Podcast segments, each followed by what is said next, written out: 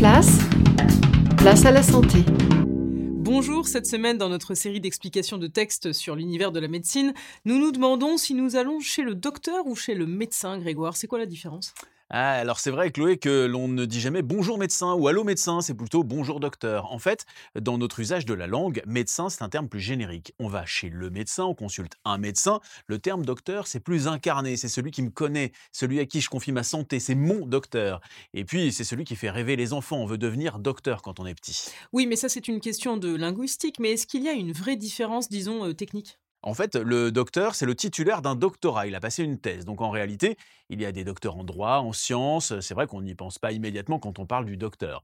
Le médecin, c'est quelqu'un qui fait partie des docteurs. Il est docteur en médecine. Merci Grégoire. Si vous souhaitez retrouver toutes nos chroniques sur le vocabulaire de la médecine, rendez-vous sur la page YouTube de l'émission ou bien notre page Facebook. À demain.